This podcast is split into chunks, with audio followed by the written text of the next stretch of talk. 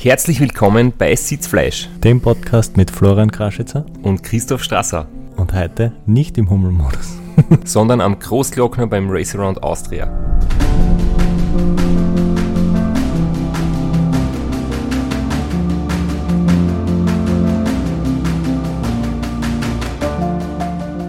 Bevor man den Großglockner überhaupt in Angriff nehmen kann, muss man zuerst einmal nach Heiligenblut und das ist auch schon auf über 1200 Meter.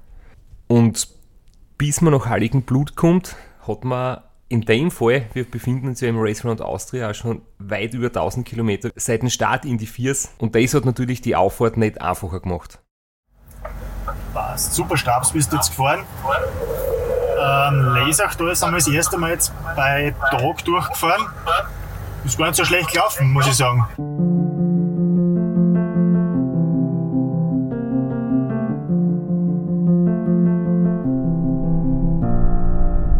Geil, wir haben ein super Wetter gehabt.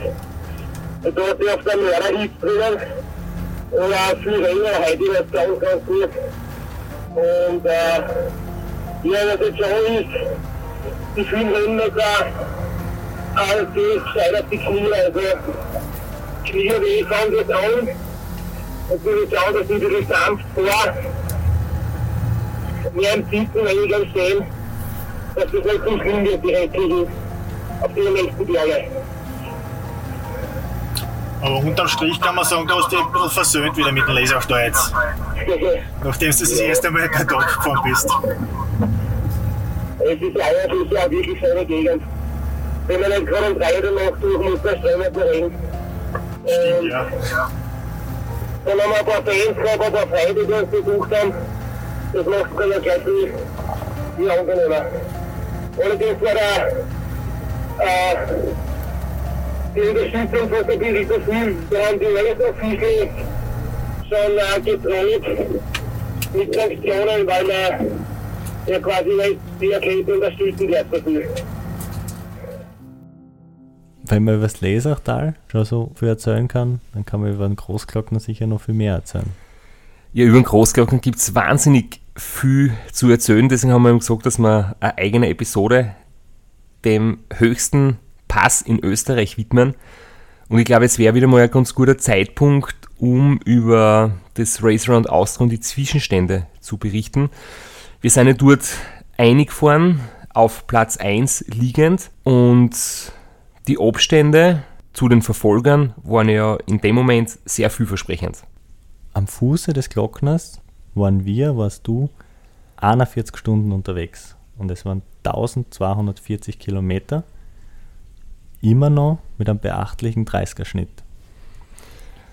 Und vor allem das, auf was ich immer schaue, ähm, weil ich habe eigentlich die, auf meinem Garmin Edge Computer die Kilometer und Höhenmeter eigentlich ausgeblendet. Ich fahre eigentlich nur noch Watt und das waren bis dorthin nur eine Durchschnittsleistung, also Normalized Power von 226 Watt vom Start weg. Bei der Time Station in Heiligenblut am Fuße des Glockners hast du auf dem Rainer Steinberger 2 Stunden 15 Minuten Vorsprung, auf dem Robert Müller 5 Stunden und nur 10 Minuten hinterm Robert Müller war der Ralf die Seviskur. Aber das, was mir persönlich noch wichtiger war, ich war noch eine ganze Stunde schneller als im Jahr 2014, wo ja die erste Rennhälfte so gut gelaufen ist. Das heißt, das, an dem wir uns eigentlich orientiert haben, nämlich an, an meine schnellsten Zeiten der letzten Jahre, da haben wir auch einigen Vorsprung gehabt und dementsprechend gut war eigentlich die Moral, wie es dann nach Heiligenblut richtig in steilen Teil vom Großglockner Anstieg gegangen ist. Diese berüchtigte Excel-Tabelle, in der ich mich regelmäßig in der Zeile verschaue, da haben wir nicht nur unsere aktuellen Durchgangszeiten und die der Gegner, sondern wir haben uns auch so eine Art Marschtabelle gemacht mit den vergangenen Zeiten und auf der, die wir heuer dabei gehabt haben. Ich muss ja sagen, du verliest ja aber jetzt da bei der Moderation vom Podcast regelmäßig, also ja, nicht also nur im Rennen. So lange Zahlen und Daten rein, da, das ist nicht meins. Judex non calculat. Ich habe schon gewusst, was ich mir für ein Studium aussuche. Und heuer haben wir in unserer Excel-Tabelle dabei gehabt die Zeiten von Christoph Strasser 2014 und 2015 sowie die Zeit von Patrick Grüner 2018. Und anhand der drei Zeiten beziehungsweise der Durchgangszeiten an den Time Stations haben wir uns ausgerechnet, wie das perfekte, das schnellstmögliche Race Around Austria ausschauen könnte und sind mehr oder weniger zu dem Schluss gekommen, wir müssten eigentlich nur Strasser 2014, die erste Hälfte, und Strasser 2015, die zweite Hälfte, kombinieren und so müssten wir auf dreieinhalb Tage kommen. Und wenn es uns gelingt, noch von Patrick Grüner ein bisschen was mitzunehmen, weil der ist 2018 so eine sensationelle Zeit gefahren, wo ich gewusst habe, da kann ich gar nicht hinkommen.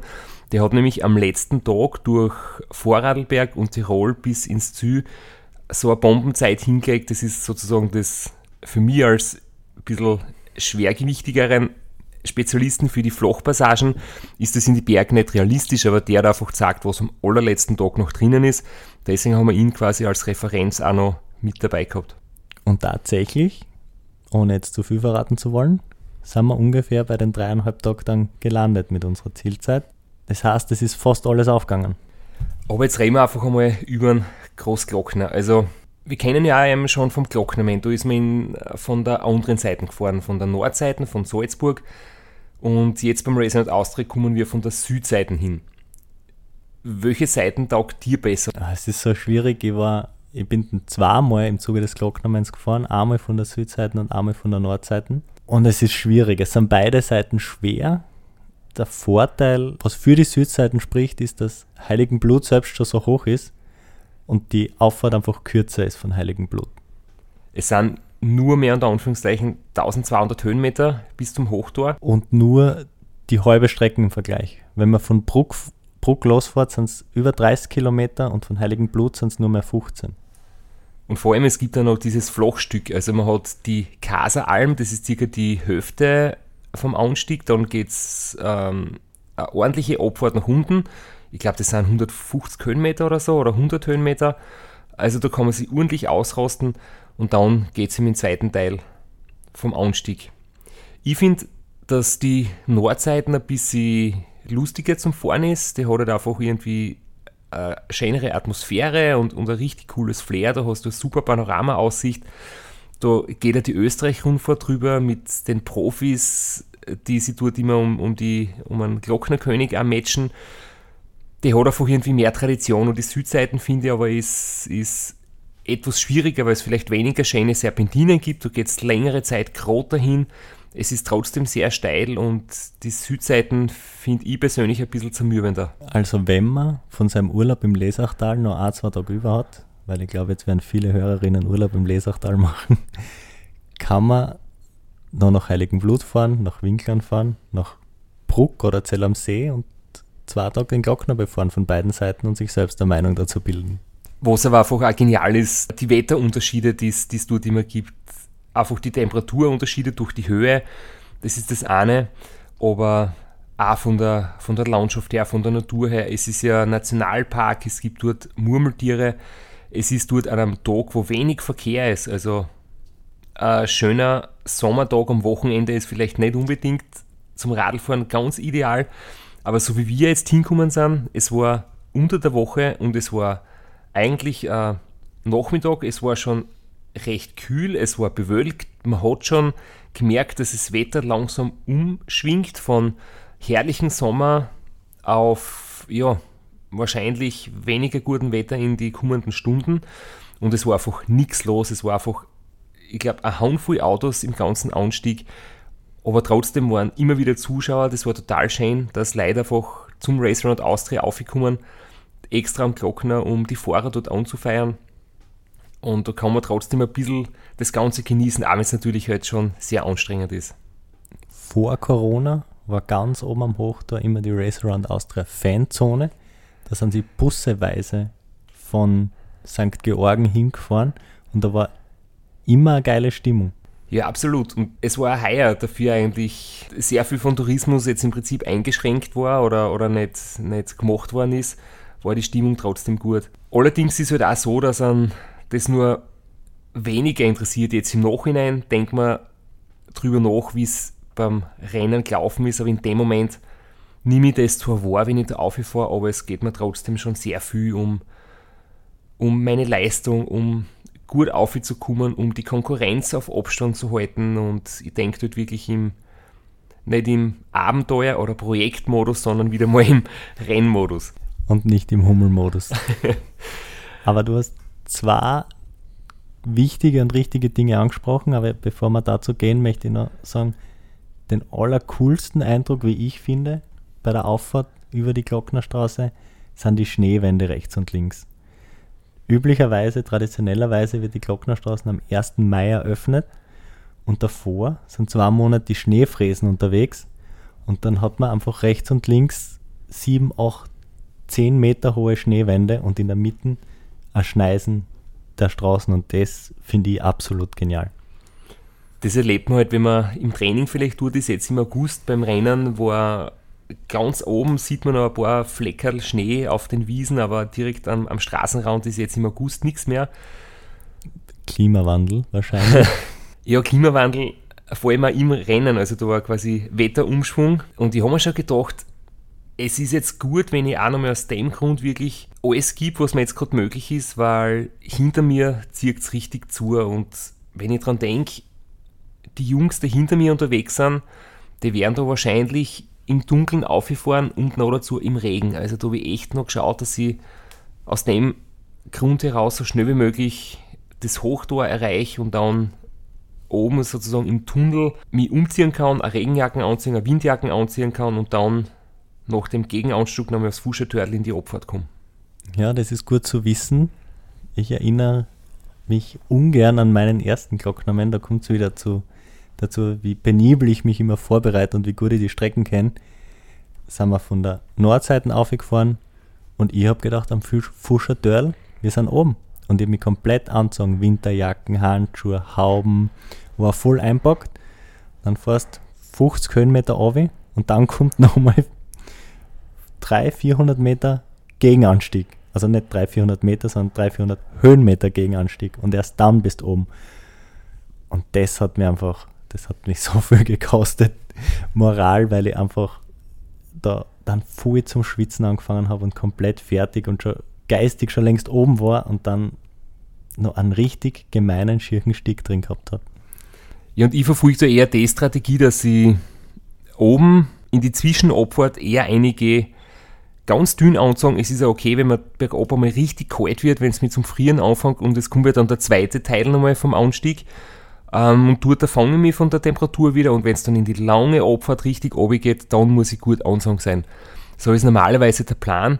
Nur jetzt beim Racer und Austria 2020 haben wir auf die letzten Meter schon den Hinweis gekriegt. Ich meine, wir haben es eh schon einigermaßen gesehen und auch die Wetterprognose, aber ein Zuschauer hat uns wirklich gesagt, hey, auf der anderen Seite vom Tunnel, es regnet. Es ist wirklich noch 100 Meter der Wetterumschwung und die, die Zwischenabfahrt und dann die lange Abfahrt nach Salzburger Seiten, da regnet es einfach und jetzt sind wir oben quasi am Ende des Tunnels noch unterm, unterm Schutz des Tunnels stehen bleiben, Regenjacke anziehen, sonst aber nichts und dann eben die kurze Zwischenabfahrt nochmal aufhören und dann oben am Fuschertörl längere Pause und umsteigen auf die Thermojacke, auf die lange Hosen, auf die wasserdichten Hansch, auf richtig warmes Gewand und vor allem aufs andere Radl.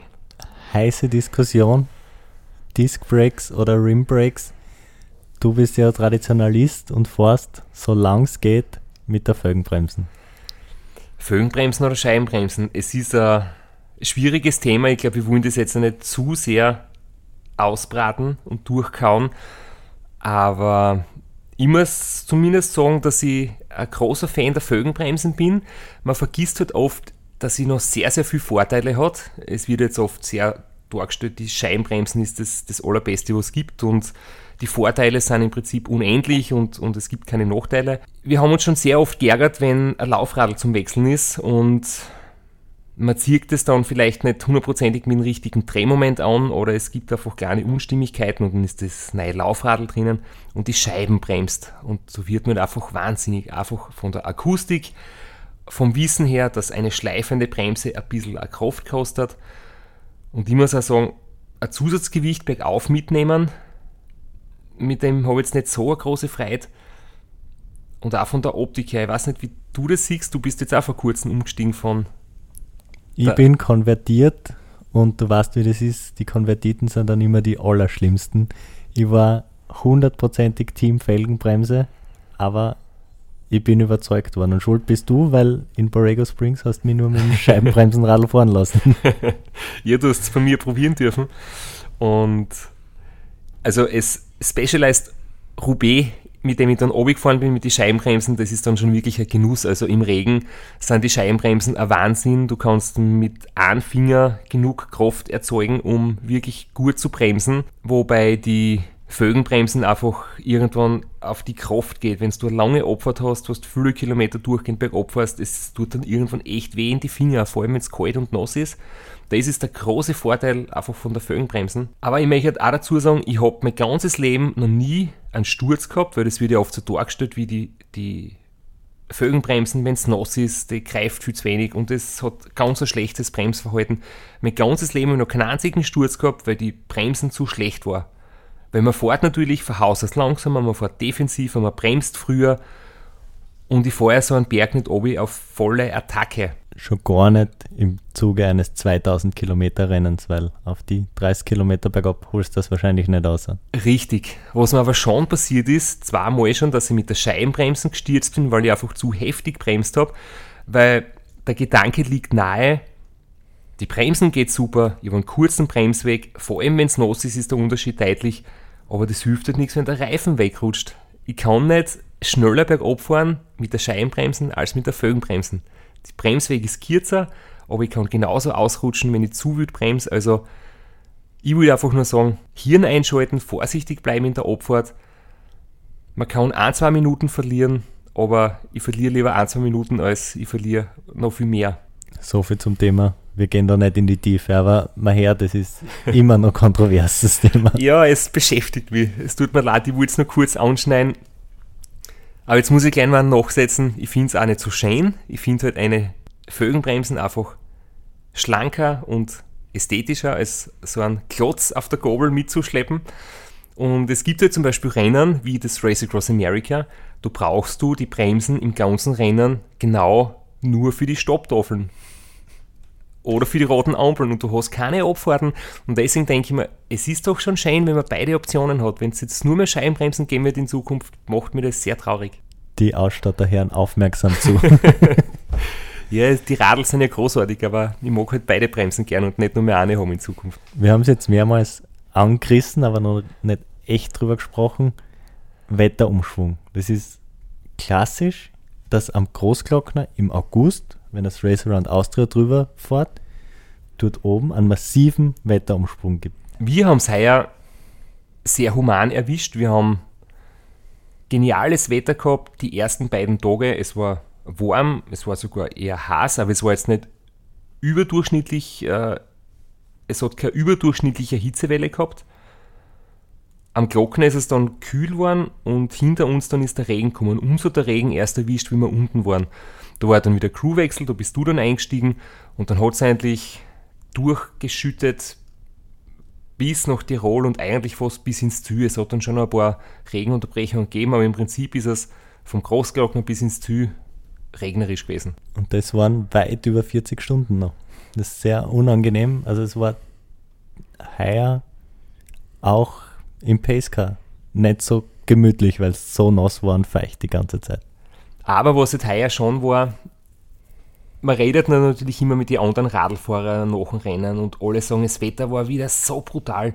Muss sagen, der Schnee am Glockner, wo er gesperrt worden ist oder wo Eis am Glockner war, auf äh, Glatteisgefahr auf der Straße, das hat es heuer alles nicht gegeben. Es war es hat auch keine Hitzewelle gegeben mit 35 Grad, es war zuerst heiß und dann war es regnerisch, aber es waren immer die Temperaturen im humanen Bereich. Es hat auch beim vielen Regen jetzt keine Kälte dabei gehabt. Es war einfach ein Sommerregen, es ist nass, es ist ungemütlich, aber es war jetzt nicht so schlimm, wie wir es schon mal gehabt haben. Das heißt, zum Radlfahren hat es eigentlich trotzdem weiterhin gut passt.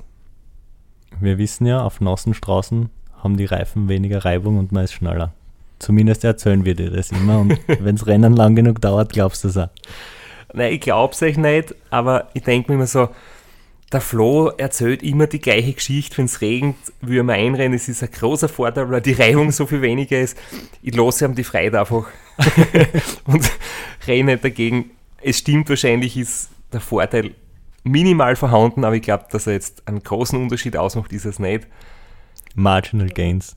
Aber du hast das angesprochen, 2014 sind nur die ersten zwei Solofahrer über den Großglockner gefahren und hinter euch war er dann gesperrt, weil es Glatteis gegeben hat. Da hat es oben geschneit, ich bin noch aus dem Tunnel vom Hoch da rausgefahren. Da gibt es ja so ein Foto, das sehr oft ähm, zackt und abdruckt worden ist, wo ich mir gerade noch im Fahren die Jacken zumache und die Handschuhe anziehe, die dicken Neoprenhandschuhe in, in den Schneeflocken drinnen. Ja, und 2016, das haben wir eher schon einmal erzählt, war die Strecken von Haus aus gesperrt, wo nur die Angela Perrin drüber gefahren ist, weil sie die Anweisung der Rennleitung nicht verstanden hat, dass der Glockner gesperrt ist und trotzdem drüber gefahren ist.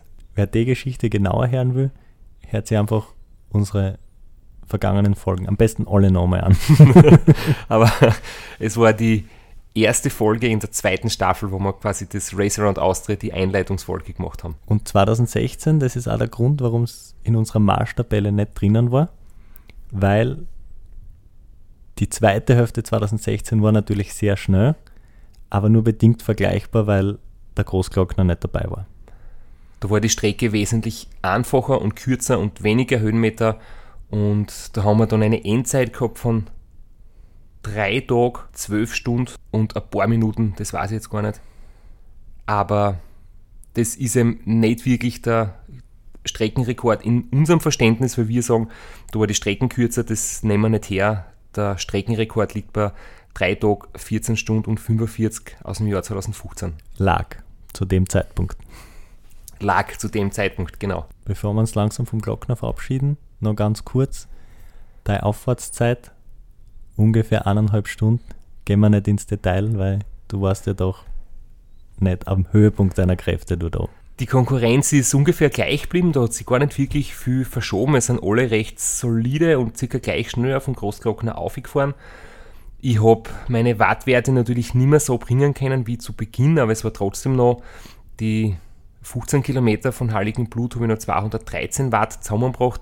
Muss aber auch dazu sagen, viel weniger geht eh nicht mehr, weil dann kriegst du schon Probleme mit der Balance und kippst um in die steilen Stickerl. Aber es hat mir schon auch geholfen, dass ich auch im Training vor kurzem wieder mal in Glockner gefahren bin, weil da hast du dann in deinem Kopf drinnen, es ist eh ganz cool und es ist gar nicht so schwer und im Rennen ist es dann nicht fürchterlich schwer, aber irgendwie hast du dann trotzdem noch die positiven Gedanken von der Trainingsfahrt und das hat ihm auch mitgeholfen, obwohl ich natürlich schon die körperlichen Probleme echt wieder kummen sind. Also jetzt nicht gravierend und nicht, dass man sagt, das ist einschränkend, aber es sind halt schon jetzt dann bald zwei Tage mit viel Höhenmeter, mit Stahle-Kilometer.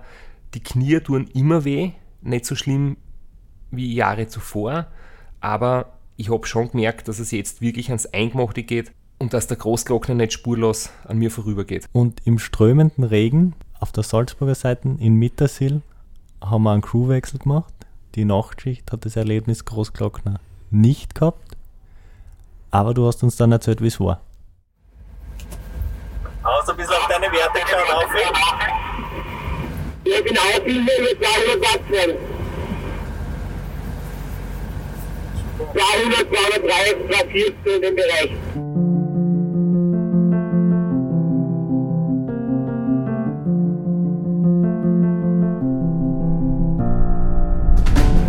Und ein Klebersteuer immer 200, 240 herum. Also echt wirklich, bin voll happy. Und diese Eierfaden in der Nacht und in der Früh, die sind ein schöner Betrieb, gell? Aber sobald wieder voran wird und bergauf geht, wow, da ist super. Und äh, also energietechnisch und im Morgen fühle ich mich extrem gut von der Kost her und vom, Ja, auf der bleibt noch. von der Verdauung her. Der andere Oder? gibt's gar nichts. Das einzige war noch nie im Haus, ja. Jetzt steht mir schon ein bisschen die Putten weg. Ja, wollte ich gerade fragen, ob es mal so weit war. Nein, ich schau schon aus wie ein großer Athlet. Die fruchtgelben Schuhe sind immer noch drin. kannst dann bald auf den, auf den Alkoholiker Porsche umsteigen. Dann kannst du auf den Alkoholiker Porsche umsteigen. Weiß ich nicht mehr, was das ist. ne? Das war das nochmal schnell. Der Buschenschau-Ferrari. Ja, genau. Vielleicht möchtest du ganz kurz sagen, was ein Gösser-Athlet ist. Ich glaube, wir müssen da ein paar Sachen überhaupt übersetzen.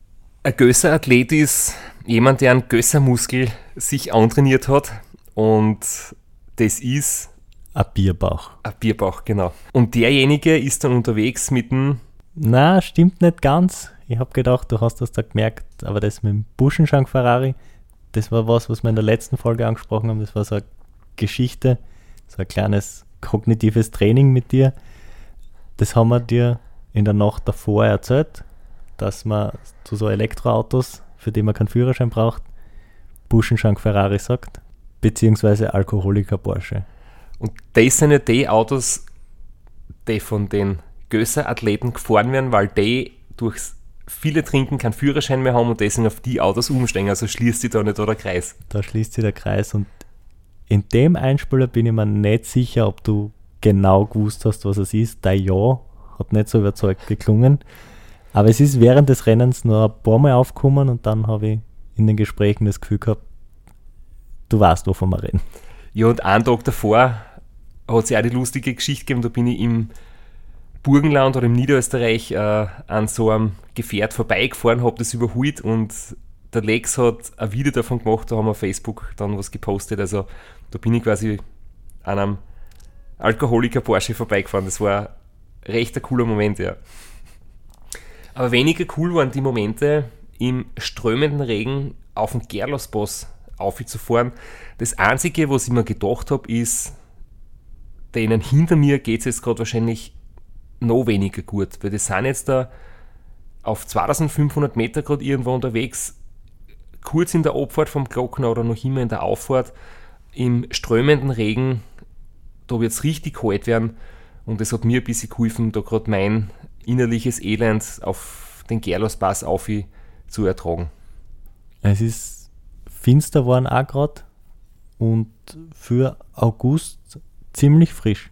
Und der Gerlerspass ist ja auch irgendwie so blöd zum Fahren, weil man bis zum Ort, bis, bis nach Krimmel, da steigt es ewig elendslang ein. Und wenn der Pass selber beginnt, geht so halbwegs. Er ist zwar steil, steil streckenweise, aber dann ist der Verkehr weg, dann hat man seine Ruhe und dann muss man halt einfach drüber treten.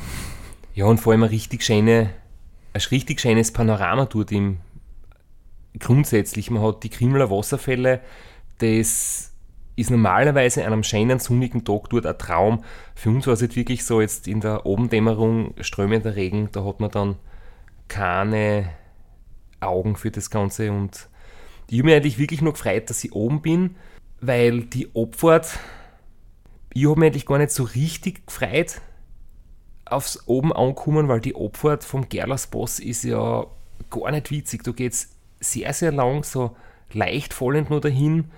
Und es ist ja da deswegen wieder nicht gut zu fahren, weil man da halt eher müde wird, weil man da unkonzentriert wird, weil man da richtig auskühlt, wenn man ohne Treten nur bergab holt. Wir haben es in vorigen Folgen gehört. Unser Zusatzscheinwerfer hat Probleme gemacht, beziehungsweise der Schalter. Und er hat dann in der Abfahrt vom Gerlerspass ins Zillertal eine endgültig den Geist aufgeben. Du hast es angesprochen, das ist so eine müde machende, elendslange Abfahrt, wo man viel rollt, viel Zeit zum Nachdenken hat. Und wenn es dann finster auch noch ist, beziehungsweise das Fernlicht von einem Auto ist niemals so hell wie unser Zusatzscheinwerfer und das geht auch nicht so gut um die Kurven. Das war ziemliche Action und ordentlicher Stress im Pacecar. Hinterher immer hinten dranbleiben, damit du möglichst viel Licht hast. Kurven wild schneiden, damit du ein bisschen um die Kurven siehst. Und dann noch drauf schauen, dass du uns nicht einschlafst, weil es so lang dahin rollt. Und ich war so froh, dass ich Scheibenbremsen gehabt habe auf dem Radl. Das war ein Wahnsinn. Die 200 Gramm Mehrgewicht, die habe ich so gern mit aufgenommen, weil es in der sich wirklich ausgezahlt hat. Und da habe ich auch mit meinen Finger, die schon ziemlich ausgekühlt und ein bisschen gefühllos waren, die Abfahrt dann gut gemeistert. Wirklich erst ganz am Schluss, die letzten drei, vier Kilometer auf der Abfahrt, da verliert man richtig Höhenmeter. Da wird es richtig steil und da gibt es ein paar enge Serpentinen. Reicht aber gerade nicht, dass du uns wach wirst da. Für mich eine der, der Passagen, wo ich jedes Jahr schon im Vorfeld ein bisschen Respekt habe oder einfach auch schon weiß, das ist dann das Gute, dass ich schon weiß, das wird der Punkt sein, wo ich definitiv mir sein werde. Und da kann man sich dann ja auch schon ein bisschen darauf vorbereiten und äh, vorher, bevor es dann in die lange Abfahrt geht, nochmal schauen, dass man wirklich munter ist und, und vielleicht noch mit Koffein oder Guarana etwas nachhilft und ihr wisst genau, dass es schwierig werden wird und redet mit mir. Der Funk ist eingeschalten und so schaffen wir es dann eben gemeinsam nach unten, wo wir dann in einen Streckenbereich kommen, wo ich eigentlich die Strecken auswendig kenne und heuer ziemlich blöd aus der Wäsche geschaut habe, weil es nämlich ganz anders war. Seit deiner letzten Solo-Teilnahme hat es nämlich eine Streckenänderung gegeben. Und die war brutal. Die war, der hat auch im Pacecar zum Navigieren einiges abverlangt.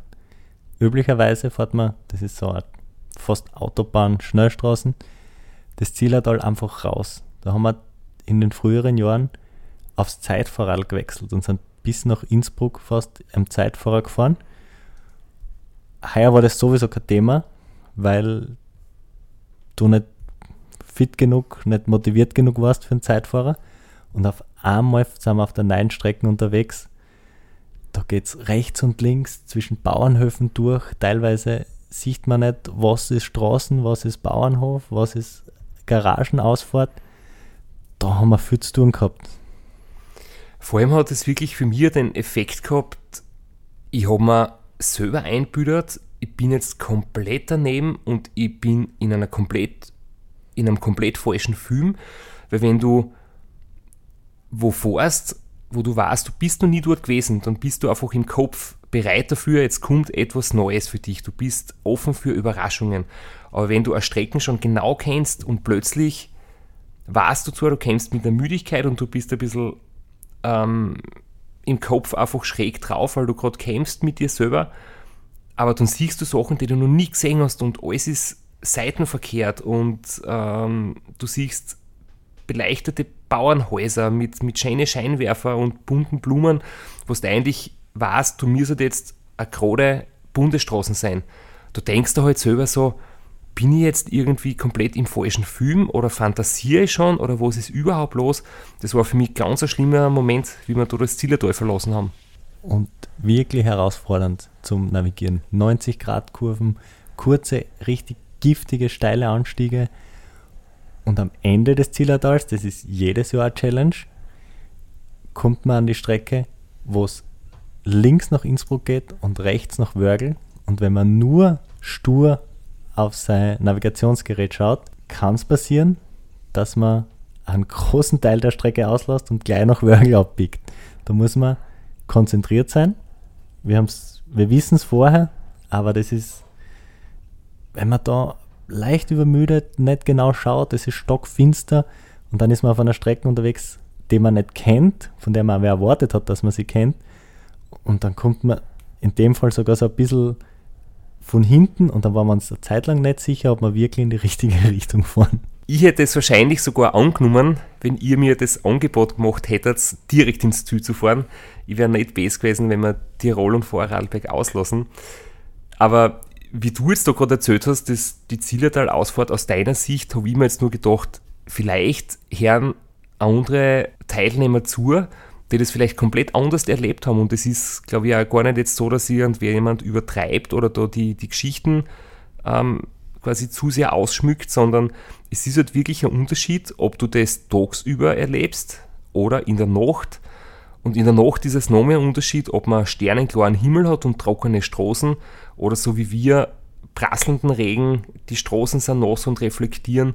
Da wirkt alles nochmal komplett anders und vielleicht sind tagsüber kleine Hügel in der Nacht im Regen wie steile Anstiege oder umgekehrt. Also das ist, das muss man sich schon so vorstellen, dass da glaube ich jeder, der da durchfährt mit so wenig Schlaf, da das komplett anders empfindet. Und für uns war es halt echt, echt schwierig. Und erst wie wir bei den Kristallwelten waren, waren wir sicher, wir sind wieder richtig und haben uns dann ausgekannt. ich habe mir mal für mich so einen kleinen Schlüssel überlegt, wie so ein Ultraradrennen funktioniert oder wie man das jemandem erklären kann, der mit dem nicht wirklich was anfangen kann. Und ich denke, es ist ein Tag ist richtig Radlrennen fahren, also richtig schnelles Fahren. Ein Tag ist noch solide am Radl sitzen und vernünftig dahin fahren. Und ab dem dritten Tag geht es eigentlich nur mehr um am Radl überleben, um Krisen vermeiden, um Pausen zu vermeiden, um nicht einzuschlafen, um nicht Ernährungsprobleme zu haben, einfach nur um irgendwie am Radl sitzend vorwärts zu kommen. Und jetzt waren wir dann in dem Bereich, wo es eigentlich in der dritten Phase ist. Im Überlebensmodus statt im Hummelmodus. Und ihr habt das in der Tagschicht mit dem Chef eigentlich, habt es sehr gut analysiert, was jetzt auf uns zukommt. Ja, also momentan ist es ja so viel wie der Tramzeit von der Zeit her. Da sind wir ja unglaublich schnell dabei.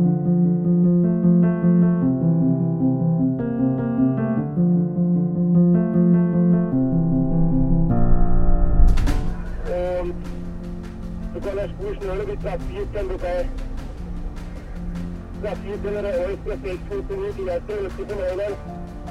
Und ja, also, wenn so die Zeit nicht eingegangen, kann das äh, nur eine richtige Zeit werden.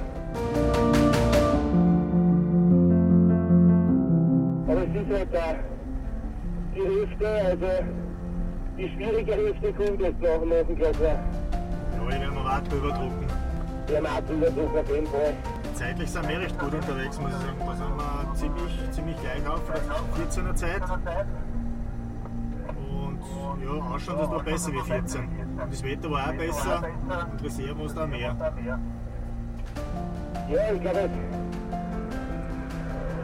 der aktuelle Sound ist ja vielversprechend, aber so ist klappt das immer so locker, dass das locker von daheim geht, das ist nicht so.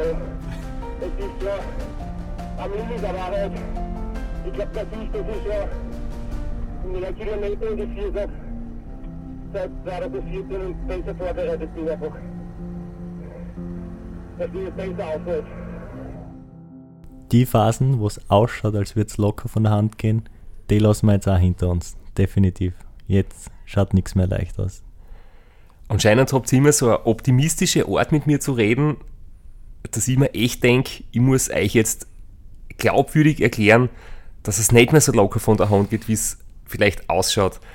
Wahrscheinlich habt ihr das eh genau gewusst, dass ich schon ein bisschen hinhalten muss. Und dass erst die schwierige Hälfte noch vor uns liegt, ist natürlich auch etwas übertrieben. Es fühlt sich so an, als hätten wir, hätten wir noch die schwierige Hälfte vor uns. In Wirklichkeit haben wir schon fast zwei Drittel hinter uns, aber jetzt wollen wir da nicht auf, die, auf den Zahlen herumreiten. Es kommt einfach noch sehr viel auf uns zu.